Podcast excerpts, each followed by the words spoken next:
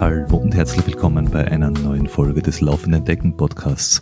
Ihr kennt uns ja aus eurem Podcatcher, ihr kennt uns von Spotify, ihr kennt uns vielleicht auch schon von diversen Social Media Plattformen. Aber vielleicht habt ihr Freunde und Bekannte, die uns noch nicht kennen. Also Aufgabe der Woche, erzählt einfach irgendjemand von diesem Podcast, damit uns mehr Menschen kennenlernen. Es ist Zeit, mit Zuversicht ins Jahr 2023 zu starten. Und neben Zuversicht sind wir davon überzeugt, dass es auch mit einer guten Ernährung richtig losgehen kann, mit einer guten Workout richtig losgehen kann und wenn man das Ganze noch unterstützen kann durch Routinen, die man einfach aufbaut, dann kann das so ja so richtig pfeifen. Und genau da kommt AG1 von Athletic Greens ins Spiel. Das Ganze besteht aus echte Lebensmittel, 75 Vitamine, Mineralstoffe und ganz viel anderes äh, Zeug, das gut ist, äh, drinnen. Und das schaut, dass euer Energiestoffwechsel äh, genau so funktioniert, wie man sich das vorstellt. Wie das Ganze funktioniert? Ihr nehmt einen Messlöffel in der Früh, haut den Messlöffel, also nicht den Messlöffel, sondern den Inhalt, in ein Gläschen Wasser, schüttelt es durch und rein damit dann ein Kaffee und eure Morgenroutine ist so richtig top. Tja, den Kaffee braucht ihr nicht trinken. Aber ich empfehle es. Also bei mir ist AG1 wirklich ein wesentlicher Bestandteil meiner täglichen Routine geworden und muss sagen, es pfeift. Ihr könnt jetzt da AG1 von Athletic Greens risikofrei und flexibel testen. Das heißt, ihr schaut auf athleticgreens.com slash laufenden Decken, bestellt sich das und habt eine 90 Tage Geld zurück Garantie, wenn ihr nicht zufrieden seid. Wenn ihr sagt, das will ich machen, dann haben wir für unsere Community ein exklusives Angebot und zwar athleticgreens.com slash laufendeckend erhältst du bei einem Abschluss von einer monatlichen Mitgliedschaft eine kostenlose Jahresvorratsfläschchen Vitamin D3 K2 und auch fünf von diesen Travel Packs, diese äh, vorab gepackten Tagesrationen, die nämlich wirklich praktisch sind, wenn man unterwegs ist, dann braucht man nicht selber irgendwie herumtüfteln, wie viel man wo reintut, sondern man nimmt das Zeug mit, vor Ort aufreißen, reinschmeißen, reinpfeifen und los geht's. Also, jetzt da auf athleticgreens.com slash laufendeckend gehen informieren, 90 Tage lang risikofrei testen und deine Nährstoffversorgung unterstützen. Du findest das alles natürlich auch wieder in unseren Show Notes. Wir freuen uns, wenn ihr auch neue Routinen dieses Jahr etabliert. Also, bis dann. Mit uns, Mani, me und den anderen. Servus, der andere. Servus, servus, servus, servus. Servus, deine. Danke.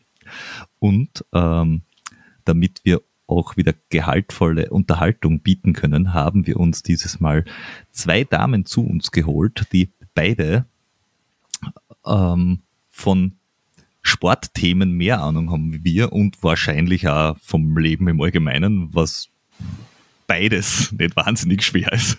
Ich wollte gerade sagen, es ist so einfach mehr, mehr zu wissen als wir. über egal was auch immer. Selbst uh, über uns wissen andere mehr als wir. Stimmt. Auch das durften wir schon erfahren. Ähm, auf alle Fälle, äh, die eine kennt ihr wahrscheinlich schon, da verlinken wir auch gleich direkt die Folgen, damit ihr sie besser kennenlernt. Das ist die Sandrina Illes. Die, ich würde jetzt einfach mal sagen, Abstand beste Duathletin Österreichs. Weil weltweit habe ich nicht im Überblick. Grüß dich. Hallo. Und auf der anderen Seite die Brigitte Stocker, die äh, ein, ein grundsätzlich, glaube ich, Tausendsasser ist, oder Tausendsasserin, ich weiß nicht, ob man Tausendsasser gendern kann, überhaupt, uh, egal. Uh, sie ist sportlich bekannt vom Radfahren, also Mountainbike und äh, Straßenradfahren im, im, im, äh, im Speziellen. Also weniger fürs Einradfahren, soweit ich das mitgekriegt habe. Ähm, ist auch Athletik- und Fitnesstrainerin und äh, Buchautorin und äh, ist auch staatlich geprüft und, und macht Workshops und äh, viele Dinge, die man halt so, äh, wie man sein Wissen auch weitergeben kann. Und die werden wir heute äh, peinlich genau zu ihren Spezialgebieten auch noch befragen. Aber vorher, grüß dich. Hallo, Servus.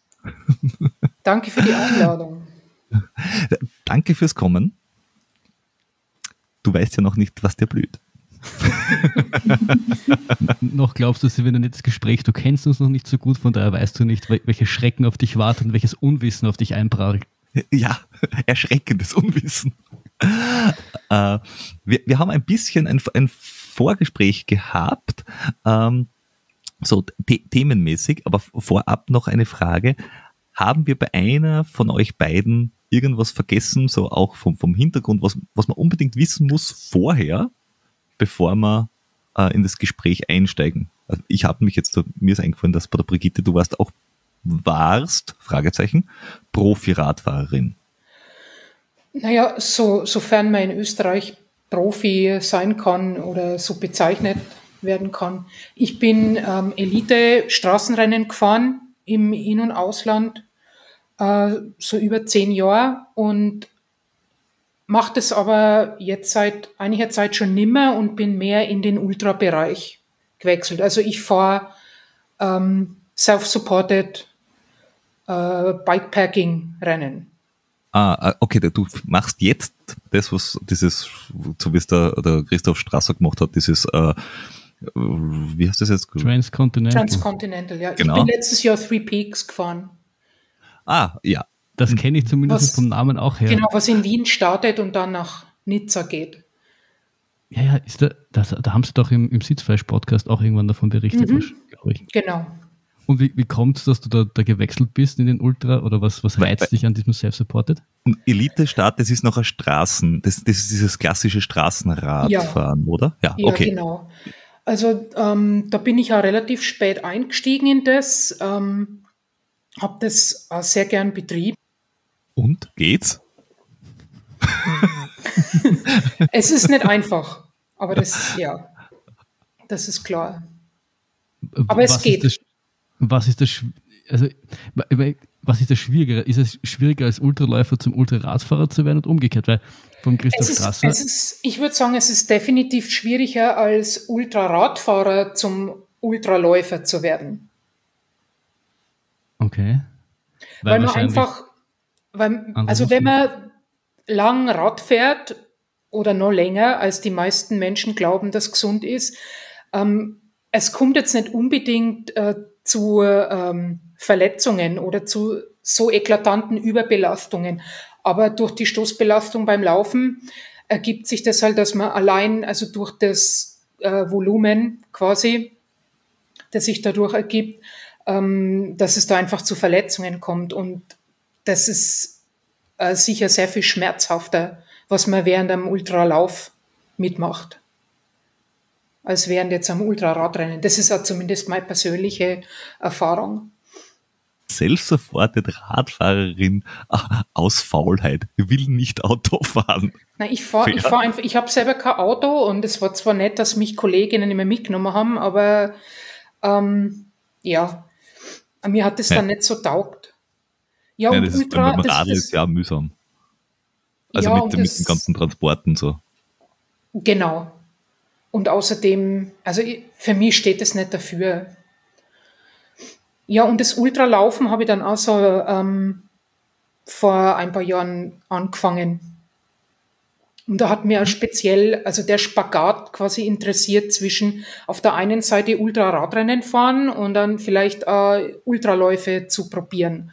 Ob das trainingstechnisch, also inwieweit das miteinander vereinbar ist. Das fand ich spannend sp spannend, weil äh, ich habe jetzt eher daran gedacht, dass es, dass die Schwierigkeit besteht darin, dass du beim, also durchs Ultraradfahren vielleicht auch andere, einfach andere Muskeln ja, natürlich. extrem trainiert ja. hast und dann diese, diese Laufmuskeln einfach so nicht ausgeprägt sind. Das sowieso, da, aber gerade mhm. du bist einfach nicht vorbereitet auf die Stoßbelastung. Und mhm. muskulär, muskulär natürlich auch nicht. Ja. Aber sagen wir mal, vom Stoffwechsel her funktioniert sehr gut. Aber im Endeffekt machst du da, also wenn du das jetzt noch gemeinsam, also verbindest in eine äh, ähm, wie soll ich sagen, in, in, eine sportliche Aktivität, dann bist du ja quasi dort angekommen, wo die Sandrina schon ist, nur halt lang. Es ist ja einfach dann so ein sehr langer Duathlon. Genau.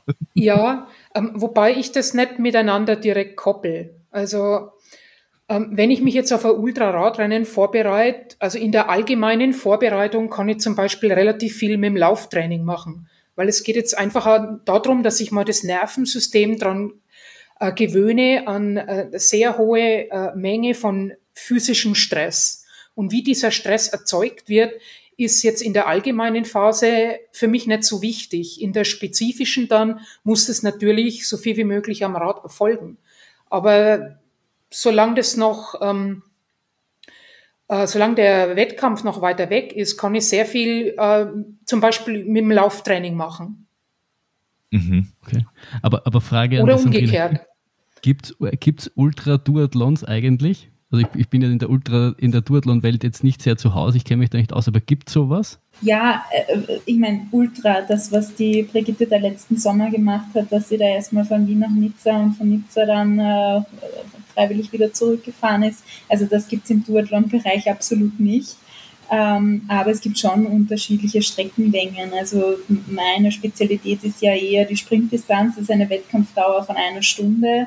Standarddistanz sind zwei Stunden, Mitteldistanz sind so drei, dreieinhalb Stunden und Langdistanz wäre dann halt ähm, Zofingen und das ist äh, ja von der, von der Belastung vergleichbar ähm, mit, mit einem Ironman, weil man halt insgesamt ähm, einen Marathon noch läuft, auch mit Höhenmetern, aber es ist halt immer noch eine Eintagesbelastung. Also das hat nichts mit diesen ähm, Mehrtages-, teilweise mehrwöchigen Belastungen ähm, im, im Ultrabereich zu tun.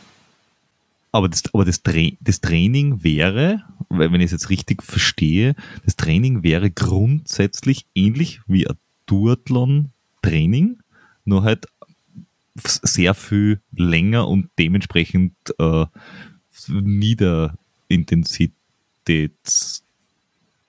Also ich glaube, das ist genauso ähnlich, wie wenn man sagt, ein äh, Mittelstreckenläufer trainiert ähnlich wie ein Marathonläufer, weil die haben ja auch beide über 100 äh, Kilometer Laufumfang in der Woche. Also ja, es ist eine Sportart, aber es ist natürlich von den Inhalten, ähm, von, der, von der Zielsetzung ganz anders, weil wenn ich jetzt ähm, bei einem Duathlon mich für eine Stunde oder zwei Stunden Wettkampfdauer ähm, vorbereite, dann habe ich davor eine Taperphase, danach eine Entlastungsphase und habe halt einfach in dieser einen oder in diesen zwei Stunden maximale Leistungsabgabe. Aber das ist ganz eine andere Aufgabe, das ist über mehrere Tage einfach wirklich eine nicht so hohe, aber auch nicht so niedrige Leistung zu bringen. Also ich bin halt dann den ganzen Tag unterwegs und das, also vom, vom Anspruch, vom, äh, ja, also die, es, ist, es, ist, es sind die Unterschiede schon sehr, sehr groß, auch wenn es im Endeffekt ums Laufen oder ums Radfahren geht. Naja, du, du also beim, gerade im Ultrasport hast du ja dann äh, noch eine zusätzliche oder zwei zusätzliche, äh, wie nennt man das, ähm, Herausforderungen. Das eine ist Schlafen, das andere ist Essen. Mhm. Ähm, ist halt einfach als, als, äh, so, so wie beim Duathlon oder beim Triathlon Wechselzone hast halt Essen und Schlafen als Zusatzherausforderung. Ja. Äh, nur ähm, du bist ja sehr in dem Thema Lauftechnik und, und äh, Krafttraining, also speziell für, für etwas drinnen. Ist es, macht es einen Unterschied? Also wenn man jetzt da sagt, das sind die dieselben Bewegungsabläufe müssten es dann mhm. ja immer noch sein. Oh, ja. Oh, also unabhängig von der Distanz, weil es ist ja beides kein Sprint im Sinne von 100 Meter Lauf. Ja, ja. Also ähm, das, das ist ganz richtig, was du ansprichst, dieser Unterschied zwischen Sprint und allem, was länger ist. Also per Definition ist man ja ähm, bis 400 Meter Wettkampfdistanz im Sprintbereich und ab, ab 800 Metern sind es dann äh, Mittelstrecken- bzw. Langstreckenrennen. Und es ist von der Technik her, von der Lauftechnik zwischen einem 800 Meter Lauf und einem Marathon jetzt ähm, nicht so ein, ein großer Unterschied vom Prinzip her. Ähm, aber natürlich ist es so, wenn ich schneller laufe, habe ich eine andere Bewegungsamplitude, als wenn ich langsamer laufe. Das heißt, selbst der beste Ultraläufer wird ähm, natürlich, wenn er über mehrere Tage unterwegs ist, sehr lange Strecken läuft, ähm, auch bergauf, bergab läuft, nicht dieses hohe Tempo laufen können, was wir jetzt bei der Mittelstrecke haben. Also jetzt unabhängig davon auch, wie die individuellen Hebelverhältnisse sind, wie groß kleinen Läufer ist, Beinlänge, aber das Tempo ist einfach stark unterschiedlich. Und dadurch haben wir auch einen anderen, äh, also nicht einen anderen Bewegungsablauf, aber eine andere Bewegungsamplitude, die dann ökonomisch für dieses jeweilige Tempo ist. Ja. Es macht zum Beispiel überhaupt keinen Sinn, bei einem Ultralauf auf äh, Knie- und Fersenhub äh, zu fokussieren, weil das macht dich einfach nur müde. Das, das bringt mhm. gar nichts. Ja. Ähm, umgekehrt würde ich aber sagen, wenn jetzt ein Ultraläufer Hausnummer sechs Minuten am Kilometer über eine äh, sehr, sehr lange Strecke halten kann, dann wird sich das von der Lauftechnik nicht so gravierend unterscheiden, ob er in diesem Tempo jetzt einen 10 Kilometer Trainingslauf läuft, ähm, einen, äh, oder, oder einen Ultralauf äh, als, als Bewerb absolviert. Wobei natürlich dann auch wieder die Ermüdung dazukommt oder wenn man Blasen bekommt und so weiter. Also das sind dann so ein bisschen Sonderfälle. Aber prinzipiell von der Ökonomie her kann man sagen, eine Person bei einem und demselben Tempo, ähm, da ist es dann egal, ob ich einen kürzeren Trainingslauf oder eine sehr lange Langstrecke laufe. Ja, ich habe das einmal gehört beim, beim Western States, das ist ja be äh, relativ bekannter 100 Meiler in, in Amerika. Da haben sie mal die Versuch, da ging es jetzt unter Anführungszeichen nur um Vor Vorfußlauf oder, oder, oder äh, mit der Ferse aufkommen. Und da haben sie auch gemeint, dass es am Anfang laufen die Leute alle noch relativ schön ähm, oder versuchen dann halt auch äh, quasi schön Mittelvorfuß zu laufen. Aber je länger das Ding dauert, desto mehr und desto müder werden die Beine dann und desto, dann am Schluss sind dann alle irgendwie mit der Hacke aufkommen und schlurfen nur noch irgendwie so äh, durch die Wälder. Also das, das ist, glaube ich, gerade beim Ultralauf irgendwann lasst die Form und die Technik einfach, glaube ich, zwangsläufig nach, weil du es über 160 Kilometer nicht aufrechterhalten kannst. Denke ich mal. Ja. Um, ähm, ist, ist, das, ist das im Radfahren auch so? Weil, weil jetzt, wenn ich jetzt, uh, wenn ich jetzt hergehe und sage, ich habe uh, uh, eine Zeit fahren von, weiß ich nicht, einer halben Stunde äh, dann achte ich ja extrem auf meine Aerodynamik und dass ich den richtigen, richtigen Druck aufs Pedal kriege und keine Ahnung. Vielleicht, wenn ich jetzt äh, an, vier, an 24 Stunden irgendwas Event, vielleicht auch noch, ja. aber wenn du jetzt da self-supported 14 Tage unterwegs bist oder sieben Tage, ist es da ähnlich, dass man dann auch, dass die Technik auch irgendwann stark leidet? Also es kommt darauf an, bei, bei 24-Stunden-Rennen ist natürlich irgendwann auch der Punkt erreicht, wo die, wo die Stützmuskulatur extrem nachlässt.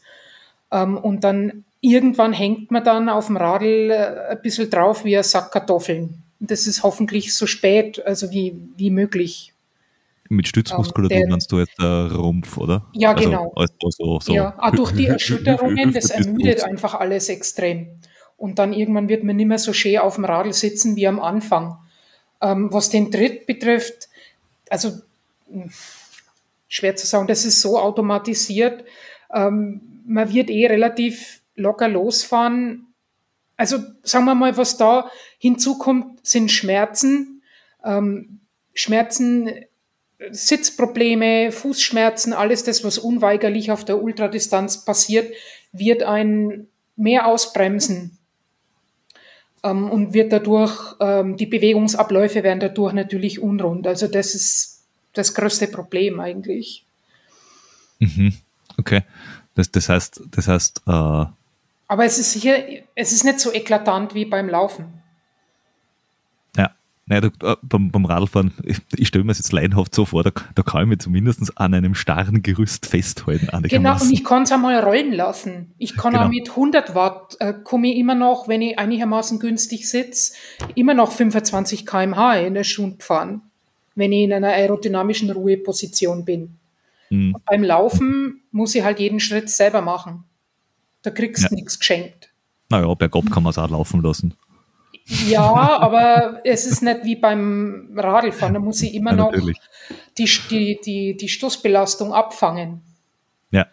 Aber ist, ist da nicht äh, mental von der Konzentration dann teilweise Bergabfahren am Radl schwieriger? Also ich, ich denke mal, wenn, wenn, ich, wenn ich da irgendwie die Großglocknerstraße runterbretter mit 60 bis 70 km/h, ist es vielleicht jetzt körperlich keine Riesenanstrengung, aber von der Konzentration her, dass mich da nicht aufplattelt, stelle ich mir doch wahnsinnig anstrengend vor. Und wenn ich mir jetzt so teilweise im Beta zuschaue, wie der bergab läuft, da ist, da, da ist nicht viel mit Konzentration. Der schaltet sein Gehirn aus und brettert da runter.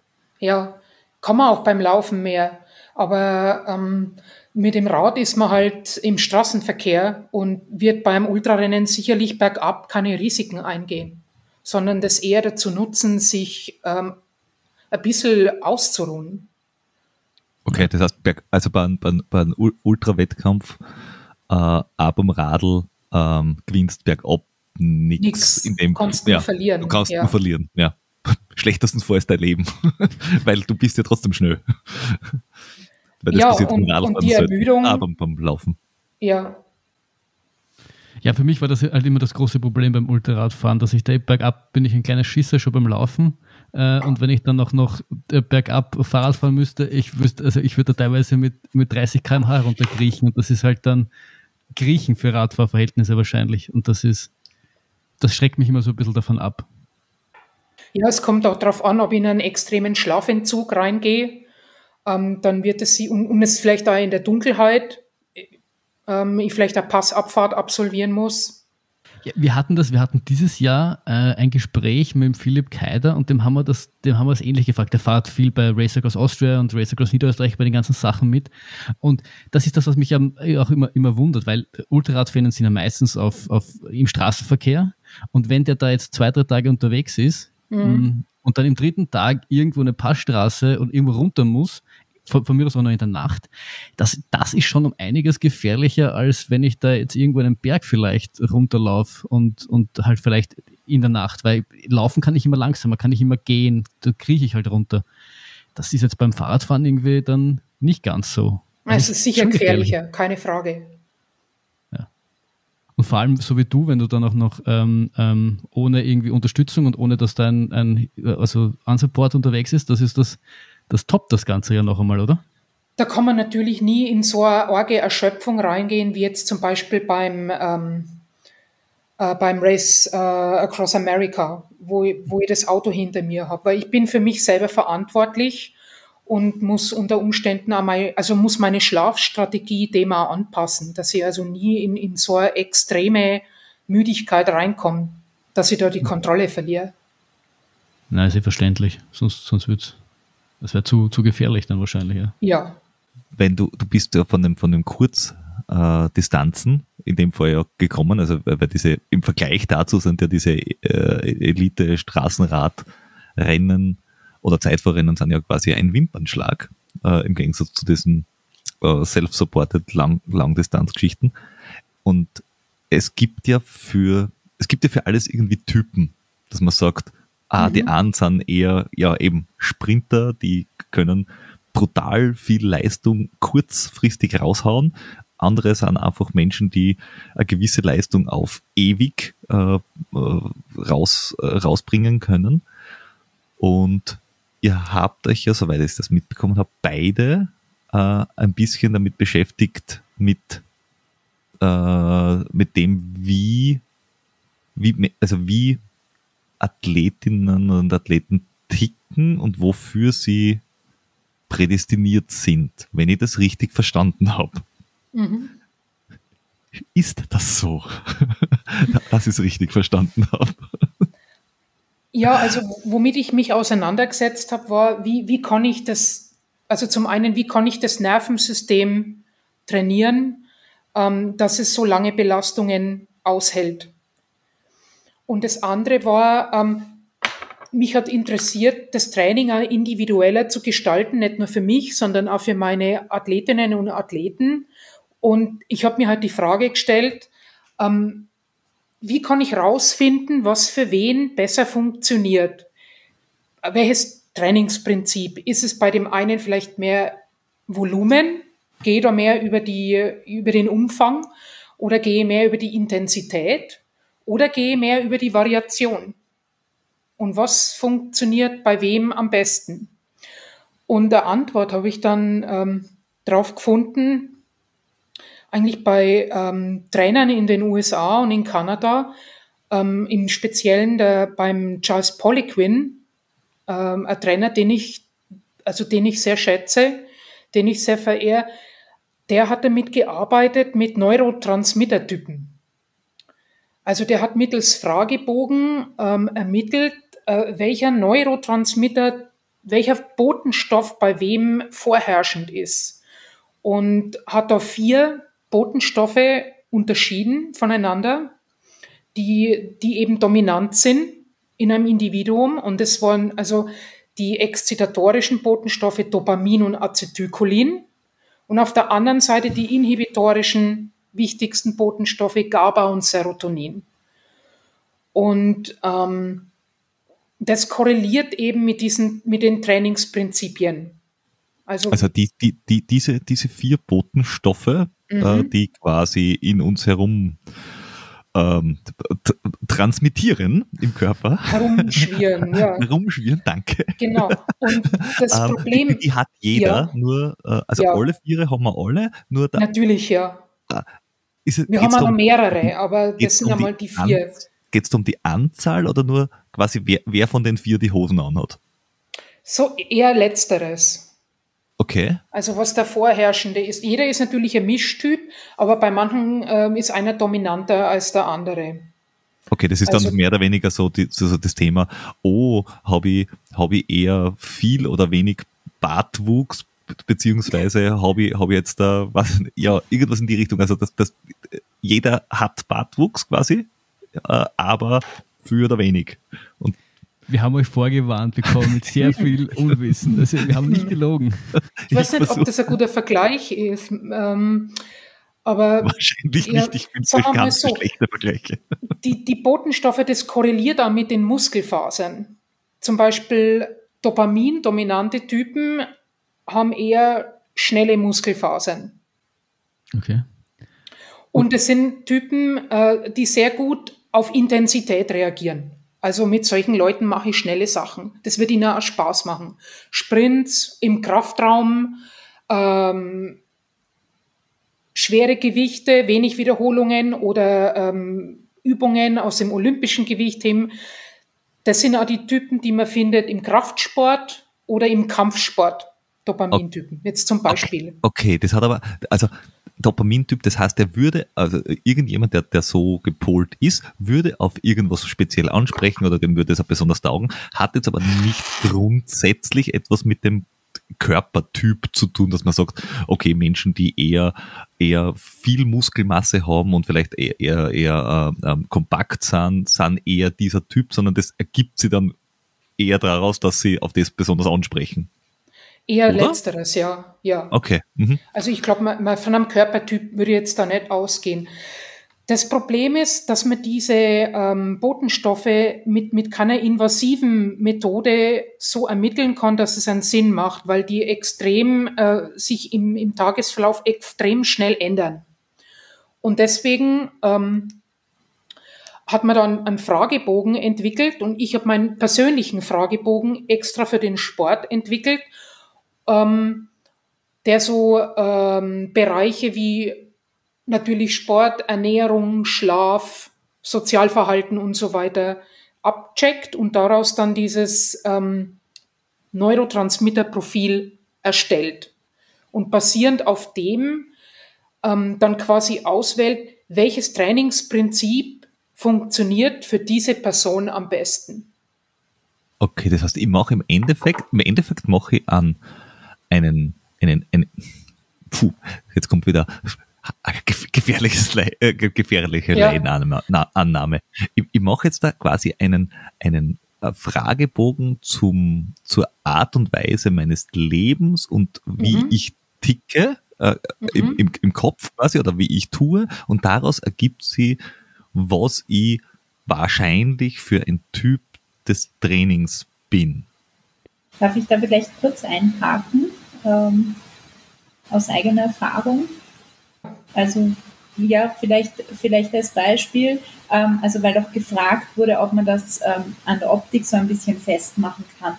Ähm, also meiner Beobachtung nach ist es ähm, schon so, ähm, wenn, wenn jetzt jemand eher, so wie ich zum Beispiel, äh, dopamindominant ist, dass sich Leute dann halt eher auch ähm, in, also zum Kraftbereich hingezogen fühlen, dann auch gerne Sprints und so weiter machen. Und das sind dann schon auch durchaus Sachen, die man optisch sieht, einfach ähm, von der Ausprägung der Muskulatur. Also da ist natürlich ganz viel Genetik dabei. Aber was die Neurotransmitter betrifft, ähm, spielt ja da auch die Genetik stark mit rein. Also ich würde jetzt nicht behaupten, dass ich auf der Straße zehn Leute äh, einfach nur ähm, sehe und sagen kann, welcher, welcher Neurotransmitter ähm, da jetzt dominant ist. Aber Tendenzen kann man schon ableiten. Ähm, bei Dopamin und, auf jeden Fall. Ja. Ähm, bei Acetylcholin wahrscheinlich weniger. Ja, und aber jetzt auch bei der Auswahl der Sportarten. Also ich habe es jetzt auch an mir selber gesehen. Ich habe halt sehr viel herumprobiert, weil man natürlich ähm, auch jetzt durch sein Umfeld eher animiert wird. Also im Ausdauersport geht das halt mehr Richtung Langstrecke. Also da gibt es jetzt nicht so die Bewegung, ähm, wo, wo viele im Umfeld sagen, jetzt probier doch mal Sprint Mittelstrecke, aber es gibt super viele, die fragen, warum laufst du nicht einmal einen Marathon, wenn du ja eh äh, gut läufst. Und ich bin dann aber einfach über ganz viel Versuch, Irrtum äh, draufgekommen, einerseits, welche Wettkämpfe mir liegen, welche Wettkampfdistanzen. Dafür müssen die aber auch erst einmal in äh, relevanter Auswahl angeboten werden. Das ist natürlich schwierig, wenn man sagt, okay, ich, äh, ich mache jetzt gern Wettkämpfe bis zu einer Stunde und die werden aber halt kaum in meiner Sportart angeboten. Also das ähm, ist, ist auch gar nicht so leicht, um das rauszufinden aber auch beim Training. Also ich habe selber bei mir gemerkt, Krafttraining, kurze Sprints, harte Intervalle, das ist viel mehr meins als so lange Ausdauersachen, wie es die Brigitte zum Beispiel macht. Und ähm, über dieses im Endeffekt war das äh, über ein Jahrzehnt herumprobieren und selber für mich herausfinden, was macht mir Spaß, worauf spreche ich auch gut an, wo merke ich dann eine Leistungssteigerung, hat sich dann im Endeffekt das herauskristallisiert, was dann auch bei diesem Neurotransmitter-Profiling rausgekommen ist, was für mich gut funktioniert. Also das hat vorher jetzt vielleicht so ein bisschen fast esoterisch geklungen, dass man sich selber jetzt einordnet und Fragen beantwortet. Aber man muss dazu sagen, ähm, das sind ja nicht äh, positiv oder negativ Fragen, wo man dann äh, sagt, äh, was weiß ich, ich, ich, ähm, ich ich ordne mir eher positive Eigenschaften oder eher negative Eigenschaften zu, sondern das ist ja komplett wertneutral.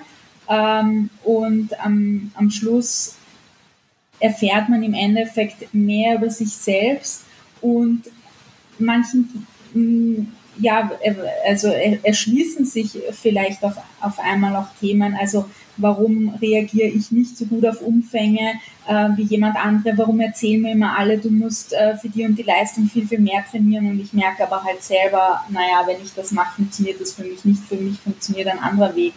Und es bestätigt einen dann natürlich auch selbst, wenn man mehr versteht, warum ist das bei mir so, warum sollte ich bei dem bleiben, was ich im Endeffekt eigentlich eh schon selber für mich so ein bisschen rausgefunden habe. Und je nachdem, wie viel Vorerfahrung jemand in seinem Sport hat, wieder halt schon mehr oder weniger herausgefunden haben. Wenn jemand ganz neu zum Sport kommt, dann, dann konnte derjenige noch keine Erfahrungen sammeln und dann ist es natürlich sehr, sehr wertvoll, weil man am Anfang schon dieses Profiling hat und damit schon jemanden eher ähm, Einheiten geben kann, die einerseits Spaß machen und auf die derjenige auch eher gut anspricht. Und das ist natürlich sehr viel motivierender als viel auszuprobieren, was dann im Endeffekt vielleicht für andere gut funktioniert, aber für einen selbst nicht. Ja, voll. Also ich glaube ich glaub eh, das ist, hm, das ist wie so oft, glaube ich, in der, in der Laufwissenschaft, vieles, vieles macht man eh so vom Gefühl, wie du sagst, man probiert es einfach aus und man bleibt ja üblicherweise bei dem, was einem gefällt und gefallen ist oftmals, dass man Fortschritte sieht, weil man viel Zeit investiert und man sieht irgendwie keinen Fortschritt, dann verlieren viele Menschen halt oft die Geduld und wenn man irgendwas macht, man probiert Krafttraining aus und sieht plötzlich, da entstehen relativ schnell Muskeln, dann ist man vielleicht der Typ, bei dem das halt gut anschlägt man ist dann nicht der Beta, aber der macht es ja auch nicht gern. Ähm, und, und dann tut man halt weiter. Ich glaube, aber ich finde ich es auch immer wichtig, dass es, dass es ähm, gerade für so für, für Anfänger so Methoden gibt, die einem da ein bisschen helfen und dabei unterstützen und dann äh, den, den, ein bisschen in die richtige Richtung schubsen und einem, also einen, ein bisschen einen Weg vorgeben. Was, was, was, mit, was mich da interessiert, weil du gesagt hast, in die richtige Richtung schubsen und den Weg vorgeben, muss ich, muss ich, wenn ich diesen ähm, Fragebogen mache, ja. Muss ich mich schon sehr gut selber kennen und ehrlich zu mir sein, weil viele Menschen, wenn es gerade um Fragebogen und Ähnlichem geht, wurscht, mhm. ob die mhm. positiv und negativ sind, entweder wissen es nicht, wie sie ticken, äh, oder schreiben das hin, wie sie gern sein würden, oder von anderen gehört haben, dass sie sein sollten, wenn sie das machen wollen, was sie machen wollen.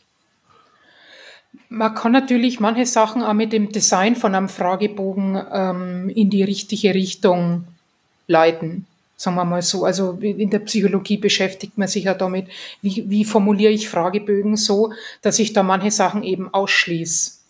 Also ähm, ich kann auch Fragen einbauen, um zu checken, ob jemand sich selbst in die Taschen lügt oder nicht. Zum Beispiel. Und äh, wichtig bei dem Fragebogen ist, dass man eher intuitiv beantwortet, also aus dem Bauch raus und gar nicht so viel drüber nachdenkt. Und ähm, die Fragen sind auch so konzipiert, dass es einen schon in, also in eine Richtung ähm, quasi drängt. Also es ja oder nein und nichts dazwischen. Ah, okay. Also wenn ich Damit man ein eindeutiges Ergebnis äh, rauskriegt. Okay, also ohne den Fragebogen zu kennen, weil die, die Sandrina hat hat diesen Fragebogen ja auch gemacht mhm. und, und hat sich quasi äh, selbst nochmal neu verortet, mhm. dort, wo sie quasi eh schon war, wie sie gerade gesagt mhm. hat, äh, mehr oder weniger. Äh, aber äh, wenn ich mir den Fragebogen vorstelle, das ist nicht so der klassische, bewerten Sie auf einer Skala von 1 bis 10 nein. whatsoever. Mhm. Das ist eher so ein Ja, nein. Ja, nein. Ja, genau gefällt mir jetzt schon. Ja, und ich, ich muss mich als Sportler oder als Sportlerin nicht so genau kennen. Ähm, mhm. ich, ich muss mich nur erkennen quasi in meinem Schlaf- und Essverhalten zum Beispiel. Das kann jeder Mensch. Ja, und mehr oder weniger. Mehr oder weniger, ja. Ähm, ich muss sagen, ich, ich habe nicht viel Leute erlebt, wo es wirklich daneben gegangen ist. Das mhm. war die absolute Ausnahme. Ich habe eher erlebt, dass manche Leute es nicht annehmen wollen, das Ergebnis. Und dann gibt es auch den Fall von Leuten, die den Fragebogen dann komplett ablehnen. Das ist auch ein Ergebnis, sagen wir mal so. Ja, ja. gut, das, das, das ist aber, glaube ich, bei, bei, bei vielen Fragebögen so, ja, ja, ja dass, dass du irgendwie, wenn du hast, der sagt, okay, da kommt zwar raus, dass ich A bin oder, oder so ticke mhm. und sie sagen, nein, nein, so will ich jetzt aber nicht sein, das, dann ist der Fragebogen ja, blöd. Ende. Ja. Aber man ist nicht auf das festgelegt, ähm, überhaupt nicht. Und es bedeutet auch nicht, wenn ich jetzt äh, zum Beispiel bei dem Fragebogen rauskommt, ich bin ein Acetylcholin-Typ, ähm, was zum Beispiel mehr die spielerischen Typen wären. Also Polyquin ähm, hat es festgestellt, dass zum Beispiel bei ähm, Football-Teams 90 Prozent Acetylcholin dominant waren. Das sind einfach Player. Das sind Leute, die gern spielen. Die findet man sehr viel in Ballsportarten. Aber ich werde es im Ausdauersport auch finden. Und das bedeutet jetzt nicht, dass ich zum Beispiel als Acetylcholin-Typ keine Ultrarennen machen kann. Ich kann es schon machen, aber ich muss das Training so gestalten, dass es für mich passt. In dem Fall müsste ich zum Beispiel darauf achten, dass ich unbedingt auch Ruhetage und Ruhewochen einhalte und das oberste Trainingsprinzip für den Typus wäre zum Beispiel Variation. Also das ist niemand, den ich jeden Tag stundenlang auf ein Radl setzen werde, sondern da schaue ich, dass ich ganz viel variierende Trainingsinhalte reinbringe. Mal kurz und knackig, dann wieder langsam und locker, dann vielleicht auch andere Sportarten integrieren, so dass einfach ähm, ein Trainingsplan rauskommt, in dem ganz viel Variation drin ist. Und dann ja. wird es funktionieren. Also das ist dann noch, das ist dann nicht ein klassischer 24 Stunden äh, im Kreislauf-Typ. Eigentlich nicht, ne? Ja, das kann man schon machen, ja, aber. Das wären eher so Gab, die GABA-Typen. Das sind Leute, ähm, also eher auf der inhibitorischen Seite der Neurotransmitter, die verfügen über ein sehr hohes Potenzial an Regeneration. Mhm. Und auch äh, die, die tolerieren hohe Cortisolspiegel auch. Die können sehr gut mit Stresshormonen über einen langen Zeitraum umgehen. Mhm. Ähm, das ist für die anderen, für einen Acetylcholin-Typ zum Beispiel nicht ideal. Da, da gab es einen Test, wenn ich mich nicht, wenn ich mich nicht äh, äh täusche, in, in, bei irgendeiner amerikanischen Unilaboreinrichtung, wo sie bei, bei einem äh, Langstreckenläufer, also einen Ultraläufer, auf der Straße rausfinden mhm. wollten, wie lange dass die Person laufen kann. Also wie lange geht es durchgehend.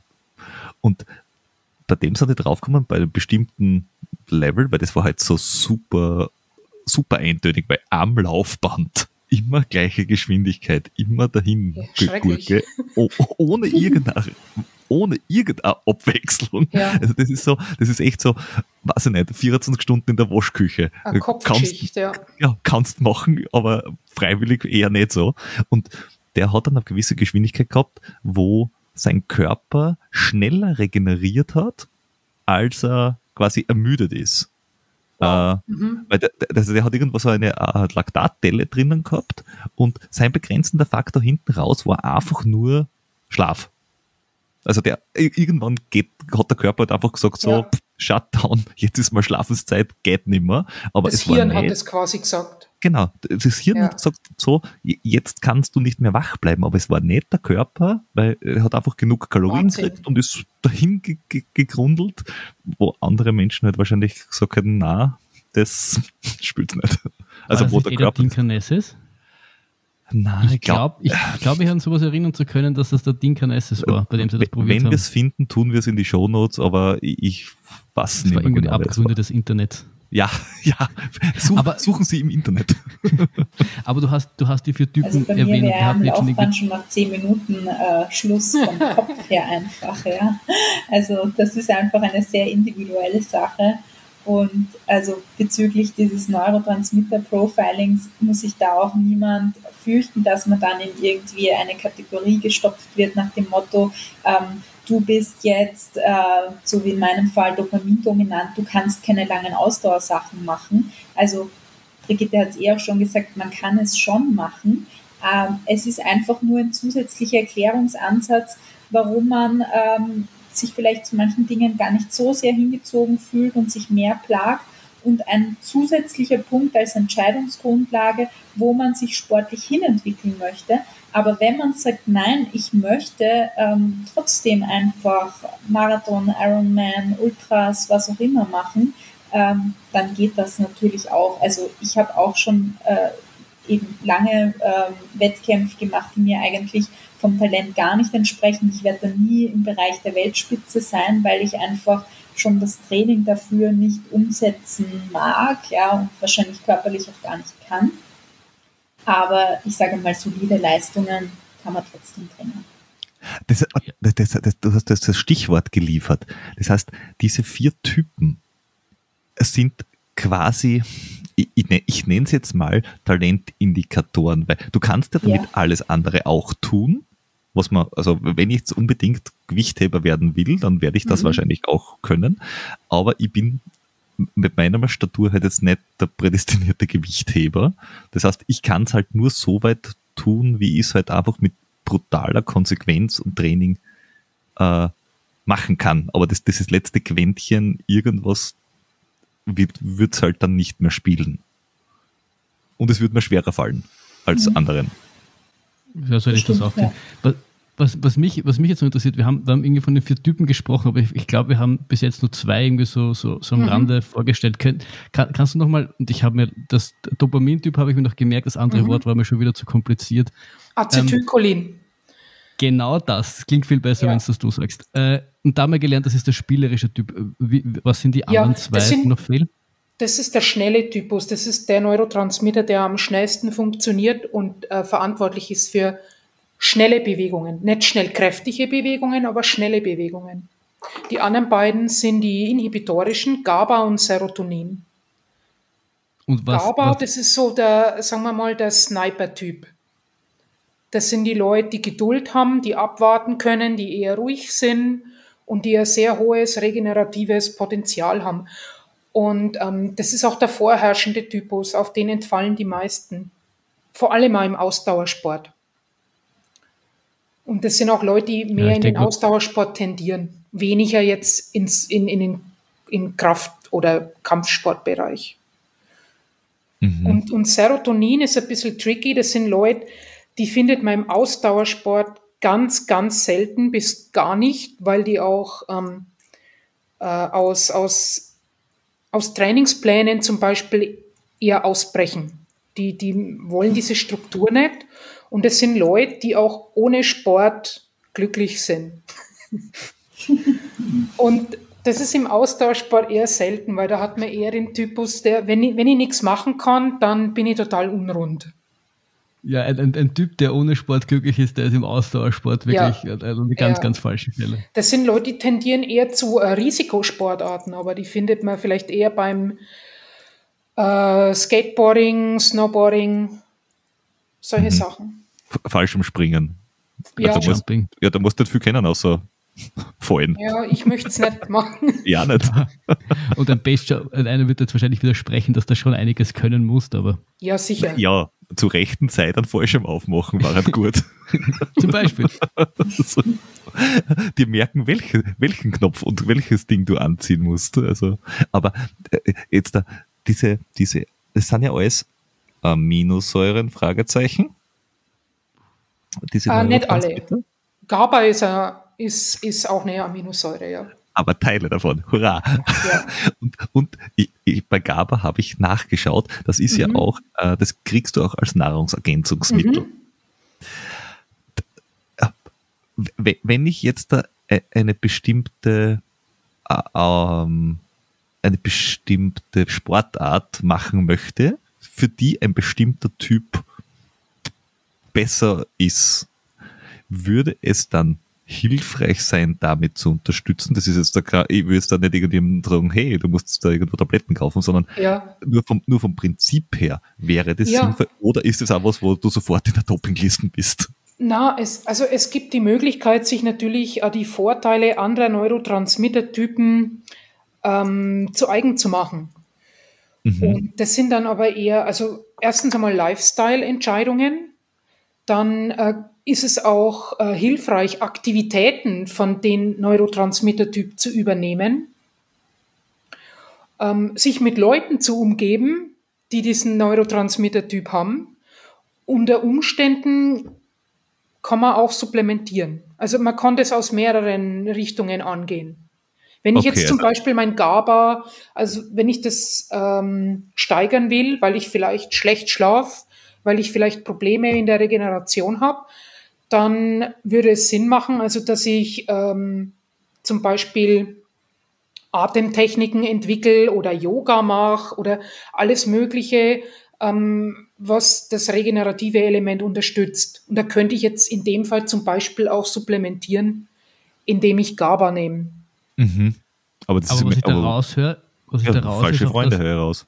Ja, das auch. Das, aber du hast sowieso immer die falschen Freunde, Peter, weil du hast mich. Ja. Aber was ich daraus höre, ist, dass ich das schon noch durch, durch, durch Aktivitäten oder durch, ja. durch Handlungen äh, unterstützen kann, dass dieser Botenstoff vermehrt ausgesendet wird.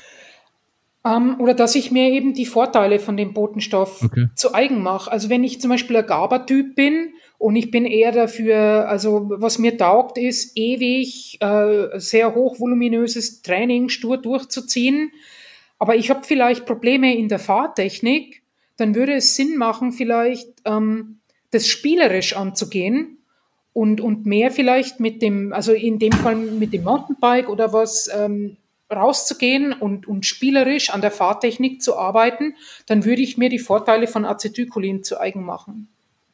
Ja, und ich denke, das ist auch immer wichtig, dass, dass man, was man eh schon, oder was ihr zwei eh auch schon gesagt habt, dass das zwar eine Indikator ist, was gut bei einem funktioniert, aber das halt nicht gesetzt ist und dass man trotzdem, also ich, ich, ich habe die Hoffnung für die Sandrina noch nicht verloren, dass sie auch Ausdauer äh, Ultra, Ultra äh, Duathletin werden kann. Aber es, die Möglichkeit besteht einfach, wenn man wirklich will und dann muss man halt wissen, wie man, wie man dorthin kommt und dann kann man alles erreichen, was man erreichen will. Auf jeden Fall. Ähm, wenn ich jetzt da, was ja, was ja oft passiert, also die Sandrina ist ja ich, ich sage jetzt einfach mal, es ist eine Ausnahme, äh, insofern, dass sie schon sehr lange äh, quasi ihre Distanz gefunden hat, auf der sie gut funktioniert. Äh, und bei anderen Sportarten, ich meine, oder bei, nennen wir es mal, nur Laufen, ist ja oft so, dass, dass die Menschen anfangen mit Mittelstrecke und irgendwann enden es in der Ultra-Ausdauerschiene. Wäre das immer der gleiche Typ oder verändert sich der dann über Dauer? Meinst du jetzt der Neurotransmitter-Typ? Genau, Oder weil, weil, weil die, sind, die sind drinnen. Der bleibt immer gleich. Das bleibt immer gleich. Der bleibt egal, immer gleich. Ein Leben ah, lang. Okay. Ja. Okay, das heißt, ich kann, ich kann mir versuchen, andere Botenstoffe anzueignen ja, oder, oder, oder Lebensweisen, aber, mein, aber der Grundtypus okay. bleibt immer, man muss auch den Test nicht wiederholen. Ist nicht notwendig. Okay, okay. Also wenn ich, weiß nicht, ein Suchttyp bin, dann bin ich ein Suchttyp. Ende Gelände. Richtig, ja. Ich kann mir die Sucht aussuchen vielleicht, aber das war's dann. Ja, oder ich kann mir ähm, aussuchen, das zu lassen, aber ja. ja, das wird immer, ja, ein Element sein. Oder das wird mhm. immer der vorherrschende Typus sein. Das ändert sich nicht. Und, und was mich jetzt auch noch, du hast gesagt, du arbeitest jetzt in deiner, in deiner Tätigkeit als Trainerin arbeitest mhm. du mit, indem du halt versuchst, die, deine Athleten ähm, da quasi zu kategorisieren. Ähm, kann ich das, wenn ich jetzt mich selbst trainiere, kann ich das auch irgendwo selbst machen oder gibt es da die Möglichkeit, gibt es solche, sowas auch Es gibt die Möglichkeit. Einfach mal googeln. Man wird Fragebögen im Internet finden. Die sind jetzt halt nicht unbedingt auf den Sport zugeschnitten, aber zum Beispiel der, ähm, der Braverman, der Psychologe, der amerikanische, der hat einen Fragebogen entwickelt. Okay. Den könnte ich Braverman. Ja. Das war einer, ähm, der sehr viel damit gearbeitet hat und ich glaube, Charles Poliquin hat es auch von Braverman, ähm, ist quasi durch ihn da draufgekommen. Macht es, macht es Sinn, wenn man sowas äh, unbegleitet tut? Also, weil es gibt ja einige Fragebögen, wo man sagt, ja, die gibt es schon oder die kannst du schon machen, aber bitte versuch es nicht selber auszuwerten und Dinge zu tun, weil da kommt nur man Blödsinn kriegt eine raus. Auswertung im Internet, aber sie ist eben ah. nicht sportspezifisch. Okay. Also es, ist, es wäre sinnvoller, wenn man, was nicht, zu Trainer Wenn ich das als Athlet geht. wissen will, dann macht es natürlich Sinn, dass ich einen sportspezifischen Test mache. Ja. Und das ist natürlich nur ergänzend. Also das ist, ähm, sagen wir mal so, trainieren muss ich genauso, ja, der, also je mehr Leistungsdiagnostiken ich mache, also wenn ich einen Laktattest mache, ist das schön, aber wenn ich die Spiro dazu mache, ist es noch besser. Und wenn ich dann vielleicht noch den Neurotransmitter-Typ dazu weiß, ist es überhaupt am allerbesten. Also ich, ich gewinne einen anderen Mosaikstein. Ich, das, das Bild wird einfach ähm, vollständiger. Aber natürlich sind, ist die Leistungsdiagnostik der Sportwissenschaft zusätzlich ähm, absolut wichtig. Ja, aber wenn ich dann weiterhin trainieren muss, dann ist es ja noch immer viel anstrengend. Es wird auf alle Fälle anstrengend, ja. Mann. Also was man, glaube ich, sagen kann, ist, wenn jetzt jemand den Test googelt und selber macht, ist es jetzt nicht in dem Sinne gefährlich, dass den, äh, dass in eine Lebenskrise stürzen wird.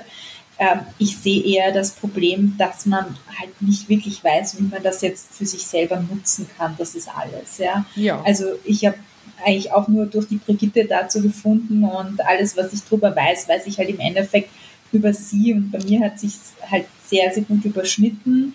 Ähm, ich habe jetzt auch schon viele Sportler äh, kennengelernt, die eben bei der Brigitte auch ähm, dieses, äh, dieses Testverfahren gemacht haben und wo ich eben, wie sie auch gesagt hat, das Gefühl habe, es ist einfach ein zusätzliches Mosaiksteinchen, das dazugekommen ist, was einfach hilfreich ist, ähm, auch für, also Erklärungen bietet, ähm, gerade auch Sportlern, die vielleicht oft an ihrem Training zweifeln und sagen, ja, wenn ich so nach rechts und links schaue, der macht das so und der macht das so, warum mache ich das anders? Ähm, und dass man dann eben äh, über so ein Mosaiksteinchen erfährt, ja gut, aber du bist halt der und der Typ und deine ja. Erfahrungen, ähm, warum das und das bei dir gut funktioniert, decken sich eben mit einem Neurotransmittertyp. Deshalb schau bitte nicht darauf, was andere äh, Sportler trainieren, sondern schau darauf, was für dich gut funktioniert. Ja? Und dann wird man auch sein Training äh, etwas fokussierter noch äh, durchziehen und einfach weniger zweifeln.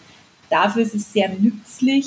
Es ist aber natürlich nicht das eine Tool, das alles erklärt ähm, und, und revolutioniert. Das ist es nicht. Ha hast du deine Trainings angepasst? Also ich habe meine dadurch, Trainings durch nicht verändert? wirklich angepasst, weil ich vorher durch viel Versuch, Irrtum, was ich mir sicher zum gewissen Teil erspart hätte, äh, schon eigentlich so ausgerichtet habe, dass es zu meinem Neurotransmitter-Typ passt. Aber ich habe eben auch äh, gegenteilige Ansätze ausprobiert, die alle nach hinten losgegangen sind.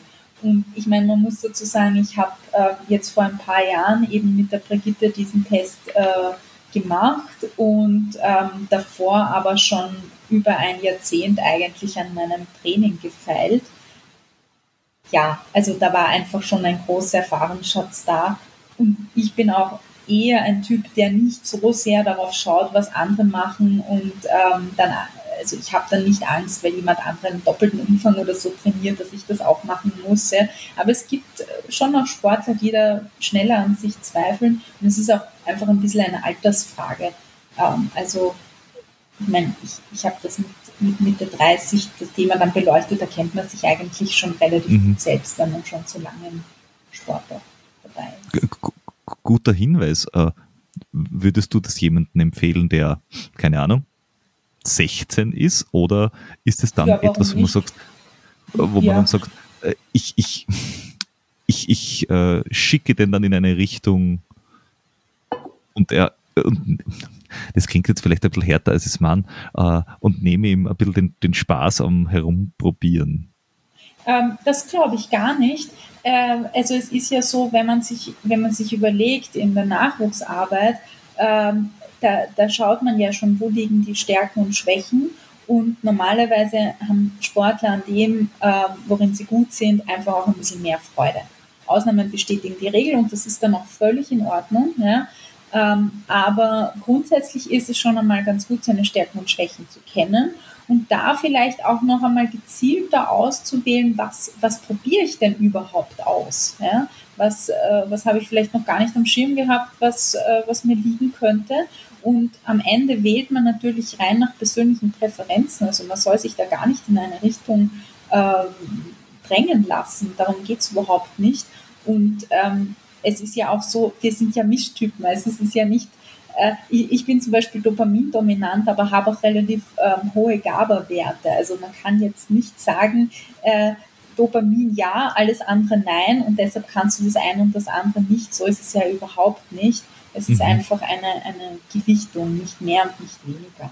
Ja. Gibt es da, jetzt, ähm, äh, äh, da auch irgendwie früh, ein Verzeichnis? Wenn man das früh schon weiß, dann, dann äh, spart man sich halt ein bisschen Lehrgeld, das ich im Endeffekt gezahlt habe. Was auch nicht ja. schlimm ist, aber halt war halt so.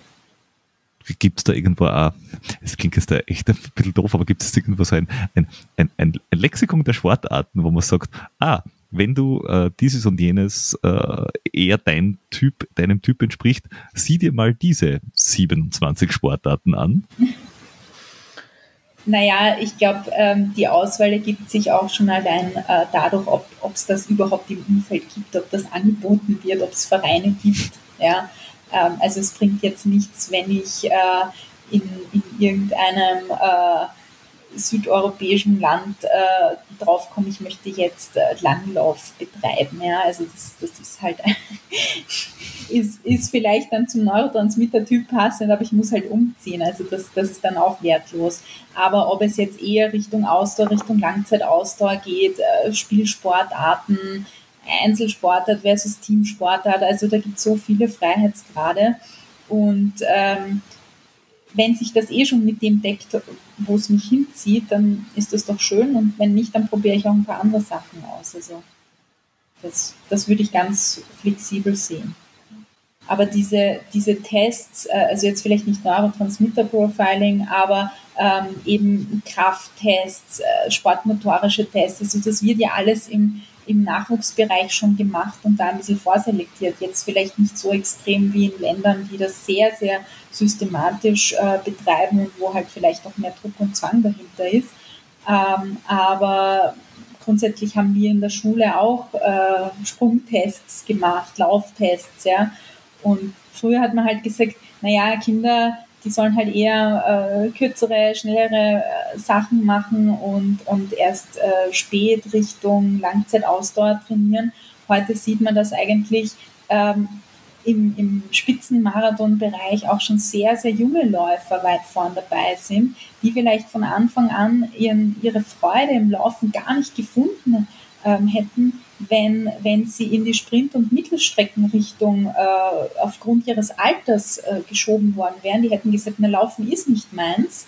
Aber alles vielleicht ab fünf oder zehn Kilometer äh, hat ihnen als Jugendlicher schon Spaß gemacht. Und wenn man das über sportmotorische Tests, äh, Leistungstests, Neurotransmitter Profiling, was auch immer, ja, ähm, einfach rausfinden kann, dass nicht jemand für diese äh, Sportart an sich ungeeignet ist, einfach nur ähm, die, die Unterdisziplin nicht passt, ja, dann ist es doch super, wenn jemand dadurch eher ähm, Freude am Sport findet.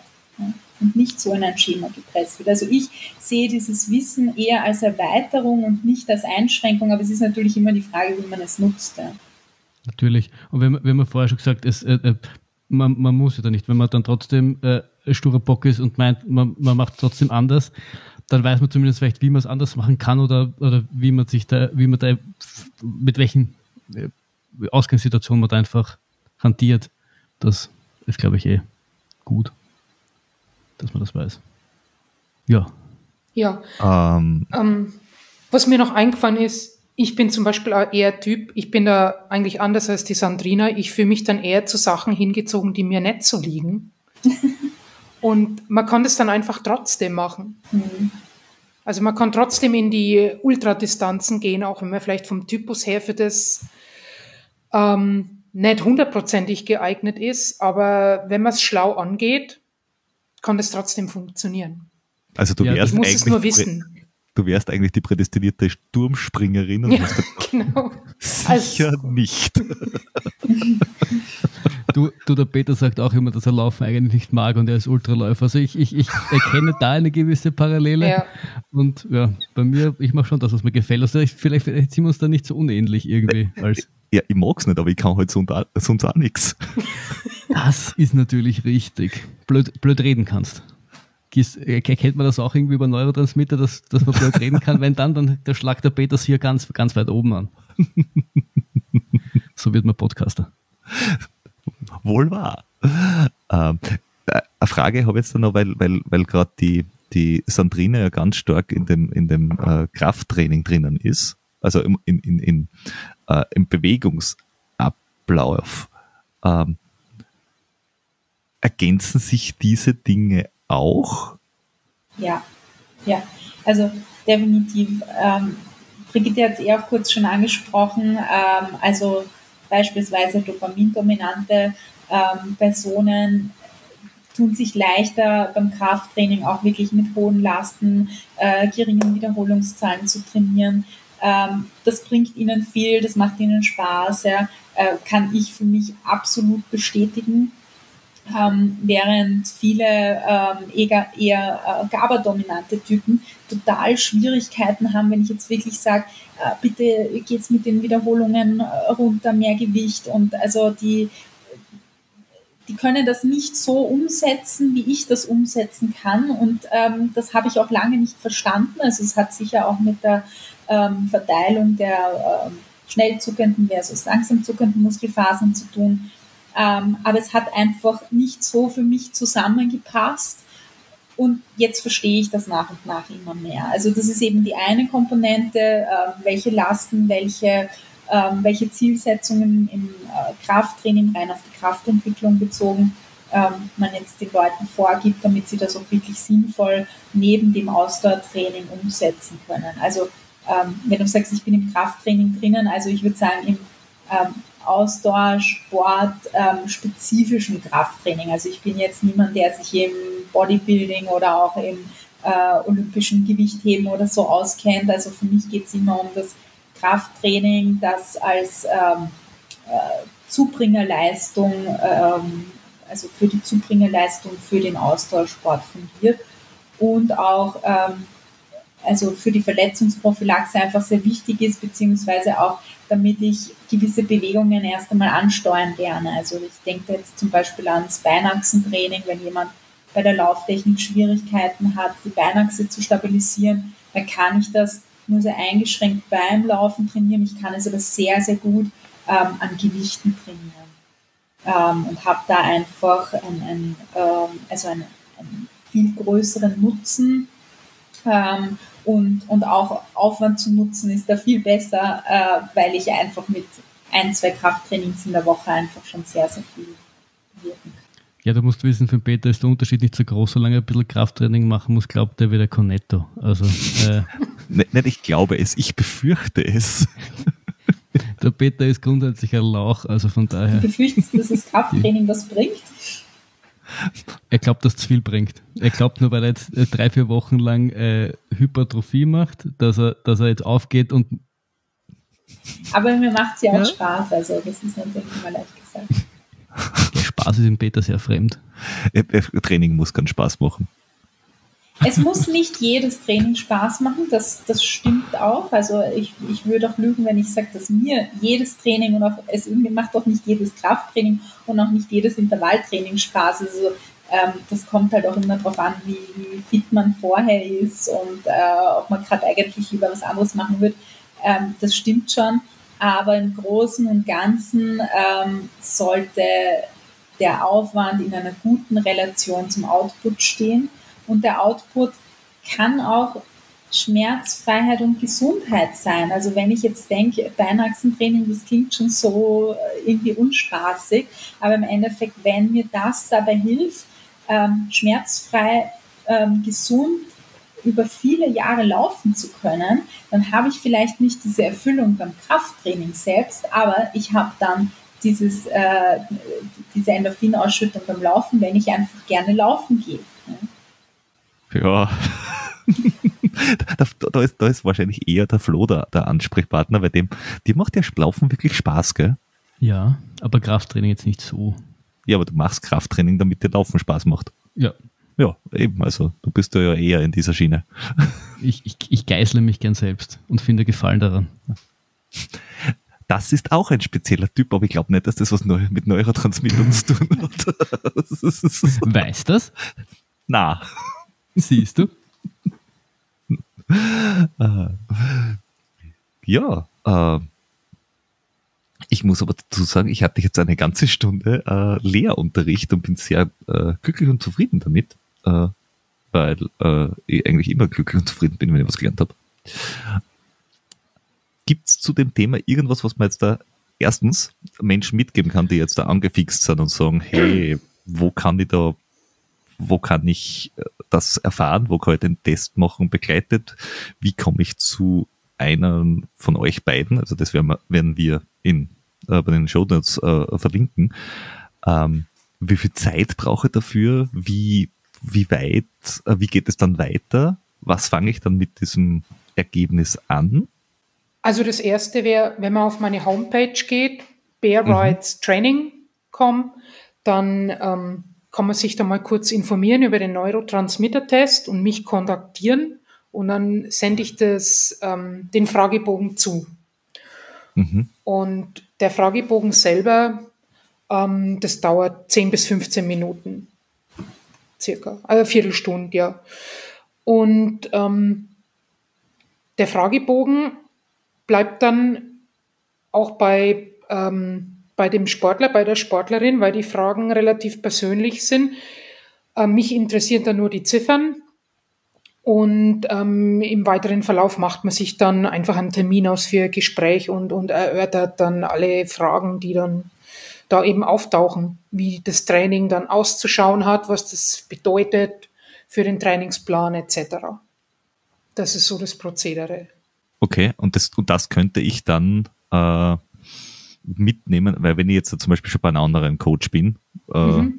äh, in meiner Sportart der Wahl, weil äh, genau. nicht, ich bin professioneller Segelflieger oder keine Ahnung, äh, ja. äh, Zirkusakrobat ähm, und da seid ihr dann wahrscheinlich nicht die äh, ähm, ähm, professionellen Trainer dafür.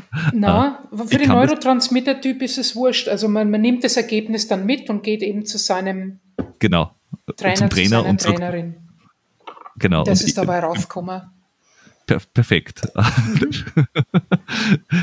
ähm, Alle Segelflieger werden sich jetzt freuen.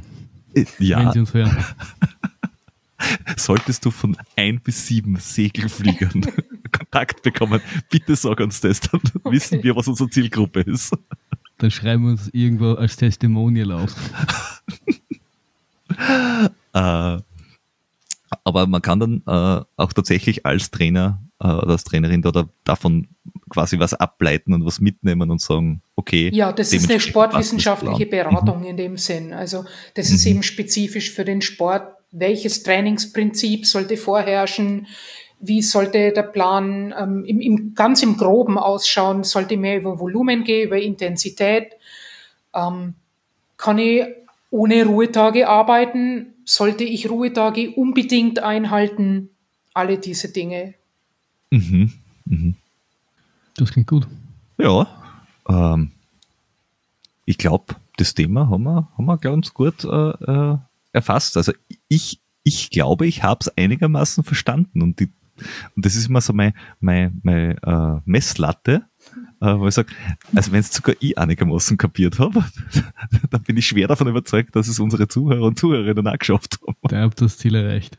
Ja. Peter ist der Gradmesser. äh, dann danke, dass ihr euch die Zeit genommen habt und den Peter äh, aufgeschlaut habt. Ja. Und, voll gerne.